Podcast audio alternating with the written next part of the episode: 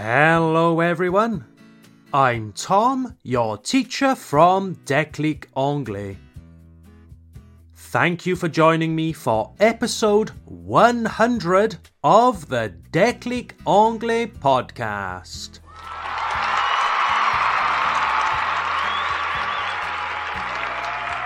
Yes, this is our 100th episode. The Déclic Anglais podcast is now two years old. We launched in December 2021, and here we are, still going strong, two years and 100 episodes later. For this episode, number 100, I wanted to do something a little different and have another interview episode. And so, in this episode, I interview none other than my lovely wife, Charlotte. Let me tell you, dear listeners, it was very difficult to persuade Charlotte to come on the podcast. Charlotte is French. She comes from Alsace and she also speaks fluent English. In this episode, we will listen to Charlotte talking about her experiences of Christmas in Alsace. Now, full disclosure, dear listeners, this episode is totally unscripted. We did not plan this episode. We kept it like a natural conversation. And furthermore, while Charlotte speaks great English, it isn't her first language. And so she naturally has an accent that you may not be used to. But as always on the Déclic Anglais podcast, there is a transcript available for every episode. So please don't hesitate to make use of the transcript.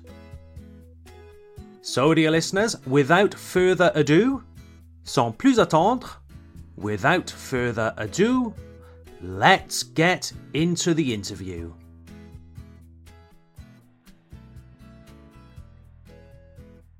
Okay, so in this episode, I am joined by the lovely Charlotte. Hello, everyone. so, many of you listeners to the podcast, if you have been following the podcast for a long time, uh, maybe you know that Charlotte is my wife. And yeah, you help a lot behind the scenes.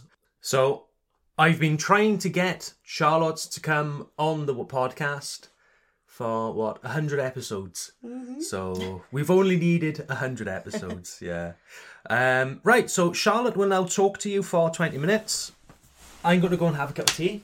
What? so see you later. Yeah no i'm joking. I'm joking. No so as you know we live in alsace um, specifically in the Haut-Rhin, uh, where charlotte comes from. And in today's episode, Charlotte will be talking to us a little about her experiences with Christmas, how Christmas is different in Alsace compared to the rest of France. And yeah, full disclosure, people. Um, so this episode is completely unscripted. We will talk as naturally as possible, okay? It's completely spontaneous, all right? So if you need the transcript, you can find the link in the description for the episode.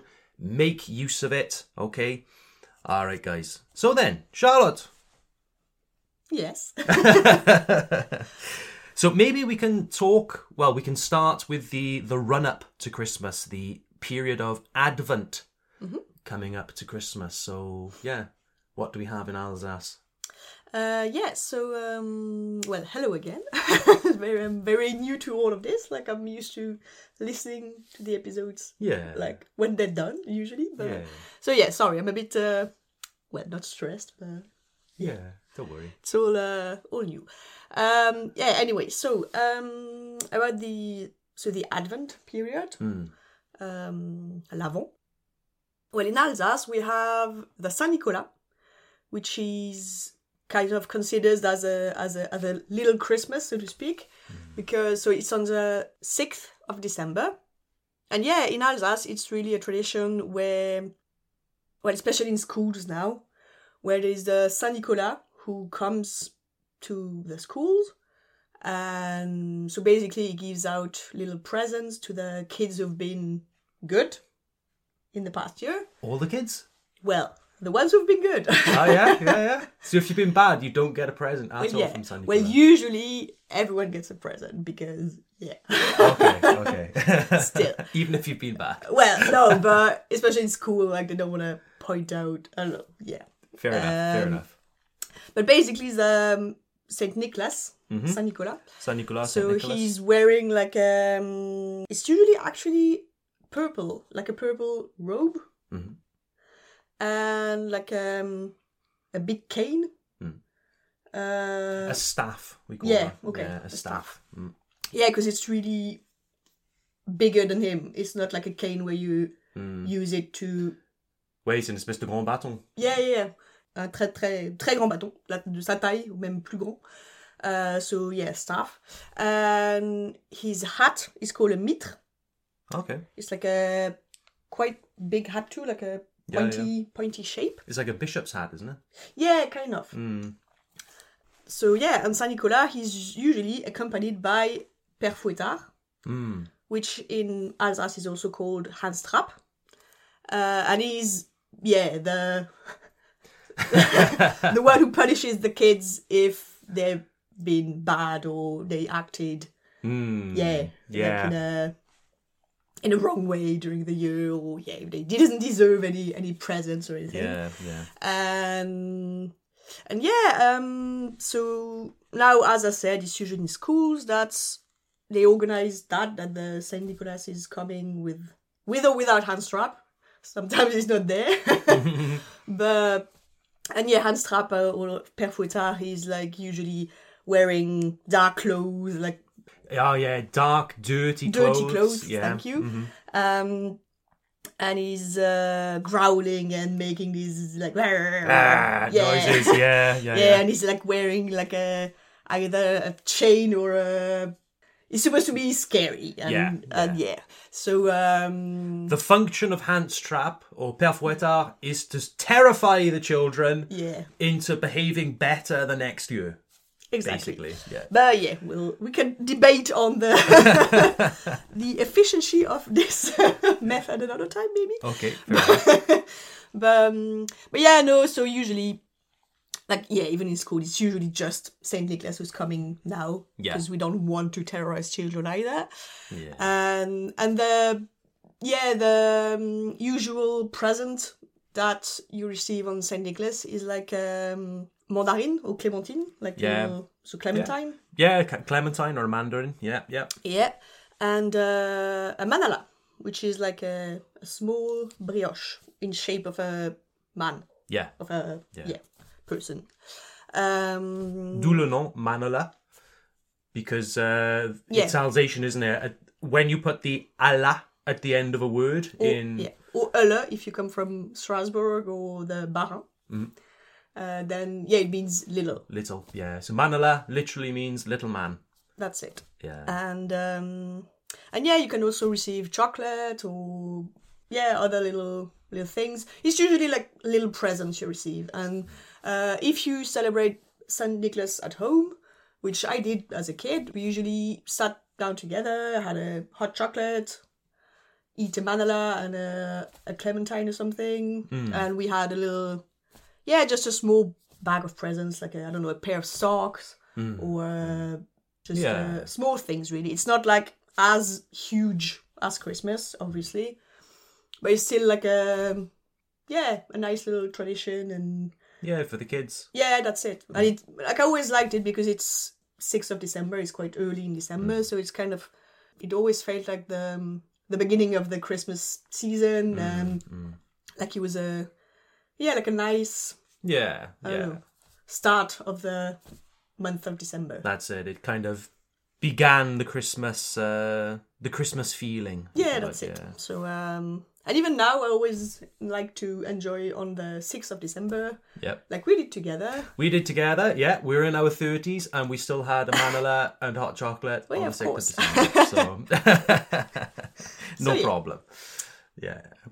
Very nice, very nice. So, yeah, well, apart from that, something that I think a lot of people know about um, Christmas in Alsace is the bredela. Yes. So, bredela, Charlotte, what are they? So bredela, as we say in Haut-Rhin, because in the Bas-Rhin you say bredela. Because yeah, there's different versions of of in the yeah the language. It's quite different in the north and the south of Alsace. But anyway, so the bredela are yeah little biscuits, des petits gâteaux. Mhm. Um, it comes from Germany, like the tradition. Yeah. They yeah. uh, like in Germany they call it Plätzchen, Mm. and yeah, it's really a huge tradition here in Alsace to prepare these bredela, so these little biscuits. biscuits. And you can even start making them like end of November because they usually they last quite long. If you Yeah, they dry out, don't they? they Yeah. Kind of last, um, well they they're still nice to eat because yeah Mm. it's like they're not soft or anything it's usually like hard little biscuits so they stay hard quite a long time so you can Yeah. keep them until end of december even if you made them like a month before and it's really like usually a tradition in alsace to to prepare all these bredela end of november beginning of december. And you make as many as, as possible basically as many as you can uh, with the time you have. And and yeah and uh, you give them to your friends as a little present. You can also give them a present to i don't know the postman. Yeah we call that the étrenne also when you Yeah. give presents to postman or the binmen the per- people Oh, okay. who take out your bins and um, Ouais, les gens qui viennent chercher les poubelles, les éboueurs les éboueurs. ouais. uh, and yeah, so it's really a tradition to to prepare all these bredela, and yeah, so there's not one recipe for a bredela. There's like tons of them. You can have bredela uh, with I don't know vanilla, uh, one with cinnamon, Jam. yeah, one with jam in it. Like usually it's raspberry jam. Yeah, one with works. chocolate. You can do it with everything. Uh, so usually it's yeah, there's spices in it, but you can have as many or as little spices as you want. There's so many different shapes of bredela. Uh, one is shaped of a crescent. So you, you can use cutters to um, cut, to make little shapes in the dough. Uh, des moules à petits gâteaux. So they ha- can have, yeah, literally any shape you can find, like uh, moons, Christmas trees in the shape of little mushrooms, stars, um, yeah, all the different shapes you can find. Um, but you can also, yeah, make them by, just by hand. So yeah, there's not just one recipe. There's literally so many. Personally, I like, yeah, I like a recipe that my aunt used to make years ago. Well, she used to make a lot of different recipes, but yeah, there's one that we really, really liked in the family, and now I, she gave me her recipes, um, and now I'm carrying the tradition, and I started making them myself a few years ago. So, um, c'est, ils sont ronds. Et en fait, on découpe donc dans la pâte euh, des petits ronds en utilisant, un- moi j'utilise un, petit verre en général. Et hum, la pâte est assez foncée parce que c'est la poudre de chocolat. Et il y a pas mal d'épices comme la cannelle et du quatre épices aussi euh, dedans. Et, euh, et ensuite, voilà, les petits, les petits ronds, on, les, on en empile deux l'un sur l'autre. Et dedans, c'est fourré à la confiture de framboise. Et ça, c'est vraiment voilà, nos préférés dans la famille. Et on peut en manger des, des dizaines et des dizaines chaque, euh, chaque Noël. when are you making them, by the way? When? Yeah, when will you make the. the Aha, well, year? actually, I'm planning on making them tomorrow. Okay, okay. So, No yeah. worries. I hope I'll have enough time. yeah. So, and usually um, I prepare around what, like five or six different recipes each year. And yeah, there's ones with like almonds in it. You can add yeah, so many different recipes. It's like yeah, It's crazy. yeah, yeah it's endless crazy. possibilities. But usually, yeah, you don't make just one recipe unless Mm. you really don't have time or yeah. But it's always nice to have like several recipes and then you mix them a bit together in a big box, like a metal box we keep them in, and then you can put them in little plastic, Little yeah, plastic transparent bags. plastic bags, and you tie them with a, a nice ribbon or something, and with all different sorts in it, and then you can yeah give them as presents to your friends, your family, or people who come to visit during this time of year. You always give them a little bag of bredela. Very nice. Very nice. Yeah, that is a nice tradition. I do quite like that one. Um, so you don't like making them, you just like eating them. exactly, well said, Charlotte. Exactly. I like eating the bredela, not so much making them. Yeah. I don't know. There's something for me about you know you make one batch, and then you think you're finished, but no, actually you need to make the next batch. But yeah, and then you think you finished that, but no, now there's the third batch. So, yeah, yeah. but eating them is lovely. yeah, it's a lot of work, but it's it's worth it. Yeah, it's worth it. Ça vaut le coup. It's worth it, definitely. So, Alsace is also really well known for the Christmas markets, isn't it? Um, I don't know. Why do you think that is? Why Why do you think Alsace is so well known for Christmas markets? Because there are ones elsewhere in France, aren't there? Yeah, uh, now they're everywhere. I think. Um, yeah, I'm not sure why they are so famous here. Like I know the tradition comes from Germany, where yeah they really have the best Christmas markets in my opinion are in Germany. Like Nuremberg Yeah. uh, is really pretty, and but yeah, of course they're really really nice in in Alsace too. Um, yeah, so I'm I'm not sure, but I think the the setting helps because we still have not in every village, but all these houses with the colombage. Mm, yeah, half timbered wood frame houses. Yeah, des Yeah. maisons colombage. So that always adds a nice setting. Like the streets are really pretty. Yeah, I don't know. I think the maybe because all these little traditions also are here, like the bredela. Yeah, you can buy a lot of bredela. At, Yeah, you can um, always find them at Christmas markets. Mm, And yeah, maybe I don't know because maybe it's because the mulled wine, the vin chaud, is made with a good Alsatian wine. maybe that's why. I'm not sure. But um, yeah, there's really so many really pretty Christmas markets in Alsace. The most famous one, of course, is Strasbourg. It's the biggest one in the region, and yeah, it is really pretty. But in my opinion, it's yes, there's so many people.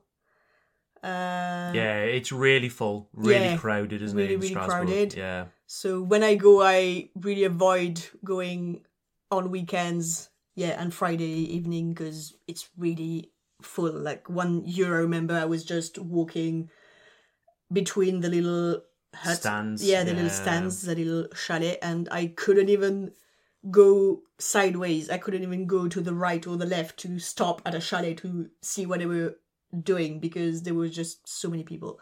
But that was years ago, and I know now they in Strasbourg they did things a bit differently. They made a bit more space between the little stands. So yeah, there's more sta- uh, there's more space now to move between everything. So yeah, but still there's like so many people there. Uh, but still worth to see it if you can, of course. Uh, I personally also like Obernai, which is also in the Bas-Rhin. Uh, it's not far from Strasbourg, maybe About 20 minutes. yeah 20 25 minutes drive uh to the west of strasbourg it's uh yeah a small town but um, yeah really lovely setting where the few times i've been there was quieter than in strasbourg Mm. um but really and yeah it felt really like authentic and and had this nice nice feeling Yeah. and um, yeah, other than that, the most famous ones are also in the little villages around Colmar. hmm These villages are famous all year round because they're really pretty. All these, yeah, these colombage, as we say. Yeah. It's on the, uh, the was it the Route des Vins? Yeah, that's it, exactly. Uh, so there's Riquewihr, Eguisheim, Ribeauvillé also, and all these little villages they all have their Christmas markets. Uh, maybe not all every weekend of December, because yeah, in the smaller villages they maybe have the Christmas market for just one or two weekends. So if you want to go there, you have to check in advance what dates they are on. Of course, Strasbourg, Colmar, and Mulhouse Christmas markets are open for the whole Advent period. And so yeah, all these. So I would really recommend if you can go in a in a little village to enjoy the yeah smaller Christmas markets because I always find they are they have something special every time. very nice, very nice. So one thing that I know is quite different between Alsace and certainly the UK is when you have your main Christmas meal, when you open your Christmas presents in Alsace. So, for example, in the UK, we do everything on Christmas Day. That is the 25th of December. But in Alsace, it's a little different, isn't it? Yeah. Um, I like for me, Christmas was always on the 24th, and it's only when I became like an adult that I realized that wait a minute, not everyone celebrates Christmas on the 24th. Of course, we also celebrate on the 25th of December, but yeah, really our like in my family at least. I know it's different in different families, but yeah, for mm. every family. But it's quite an Alsatian thing to have like your main Christmas dinner on Christmas Eve, which is on the 24th of December in the evening. So in my family, we always have our main Christmas meal together on this evening, on the 24th. And we also do open our presents on the 24th. And I know there's a big debate on that. Like, I've got several friends um, who, yeah, they grew up in Alsace, but their parents come from different regions. And uh, for them, it's like a, a sacrilege, like a yeah, sacrilege. Yeah, it's a travesty to, to open your because they always open their presents on the twenty fifth of December in the morning, like the UK. Yeah, and I think that's yeah the most of French people do that. They open the presents like you on the mm. on the twenty fifth. Um, but yeah, for us it's always been like that, having our a nice uh, aperitif together, then our uh, big like Christmas dinner together, the eating the dessert, and then opening the presents late on the twenty fourth. But to be honest, yeah, by the time you finish dinner, usually when we open the presents, it's usually after midnight.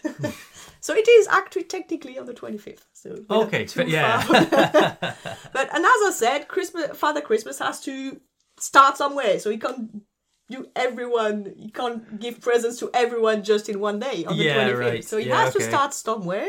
and that's what I always said. Yeah. So he starts in Alsace. Father Christmas starts in Alsace, then moves his way to France and the UK. Yeah, right. Okay. Exactly. Okay. So so yeah.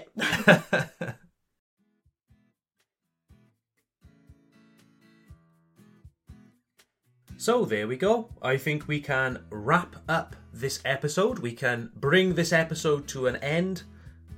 So thank you very much, Charlotte, for joining me finally after 100 episodes on the podcast. You're welcome. It was okay, wasn't too. Uh... Yeah, it's yeah, a bit strange. Strange, yeah. I, to be on this side of the the microphone. yeah, yeah, that's it. But no, it was nice. Well, there we go. So the only thing that remains to be said is to wish you all a very Merry Christmas. Joyeux Noël à tous et toutes. And uh, yeah, and we'll see you later.